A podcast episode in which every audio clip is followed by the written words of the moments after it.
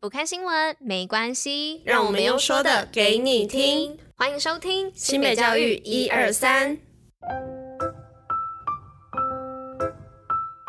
Hello，大家吃饭了吗？我是珍珍，大家午安。今天是九月十八号，礼拜一，新美教育一二三的第三百六十集，同时也是第三季的一百七十一集喽。那不晓得大家假日的时候有没有都出去走走呢？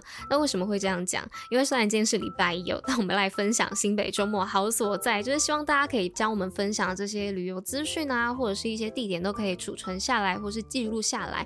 那如果说假日不知道去哪里旅游的时候呢，就可以拿出来做参考哦。好啦，那接下来呢，就让我们来听听看今天的新北周末好所在要报哪里吧，Go Go！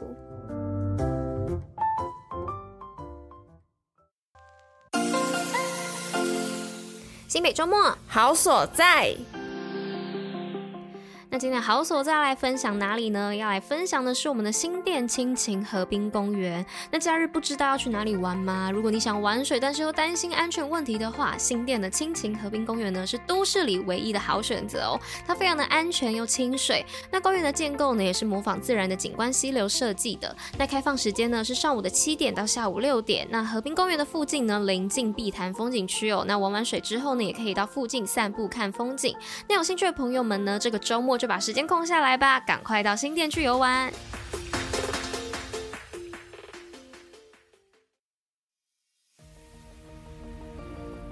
第一则新闻呢，要来分享的是十五所国小入围一百一十二年度教学卓越奖。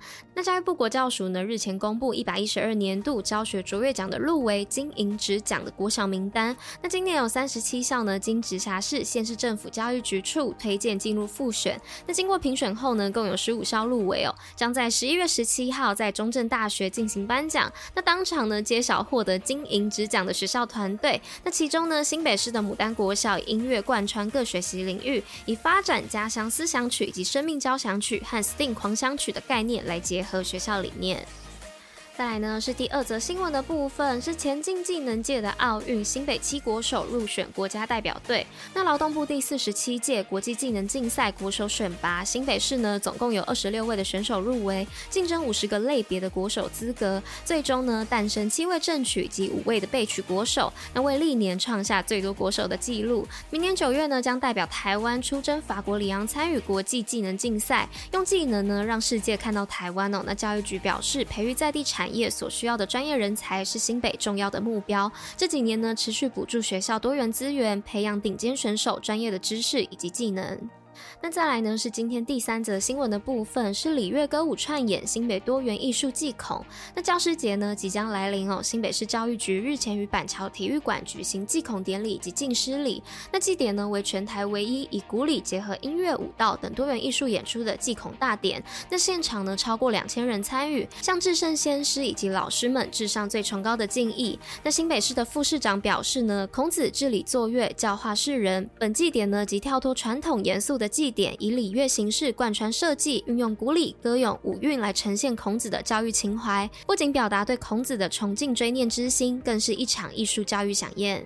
接着是今天最后一则新闻的部分，是瑞滨国小获赠互动式白板，学习更多元。那三重中央扶轮社呢，日前到瑞滨国小捐赠双屏互动式的电子白板，结合触控和互动式的荧幕，让师生呢可以在此尽情的挥洒创意。希望透过双屏互动式的电子白板，在学校广为运用，缩短城乡数位的落差，加速数位互动学习的拓展，提高学生的学习兴趣。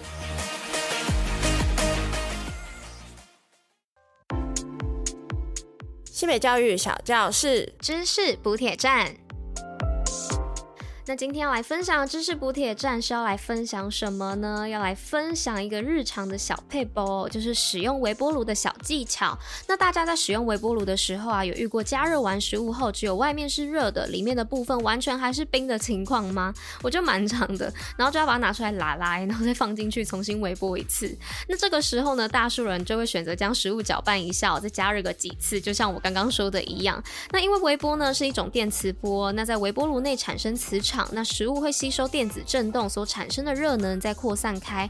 那如果食物太多的话呢，微波的放射就无法顺利通过。所以只要大家在食物中间呢留一个洞，将食物放在洞外的边缘的位置，那食物呢就能快速的被加热，也能节省电费。但其实呢，也有很多东西是不适合放进微波炉加热的哦，例如金属制的餐盒啊，或是塑胶餐盒，有壳或者是有外皮的食物，或者是油脂含量较高的肉类，将它们放进去加热呢，可能会造造成微波炉爆炸哦。所以呢，我们在使用微波炉之前要小心，多注意一点哦。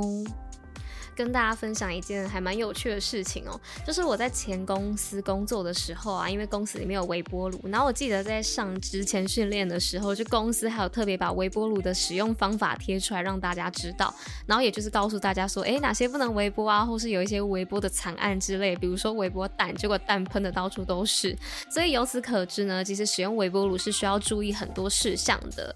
好啦，那以上就分享给大家这个小撇步的部分，那今天新北教育一二三的第三百六六。十集就到这边啦，那我们就明天见喽，大家拜拜。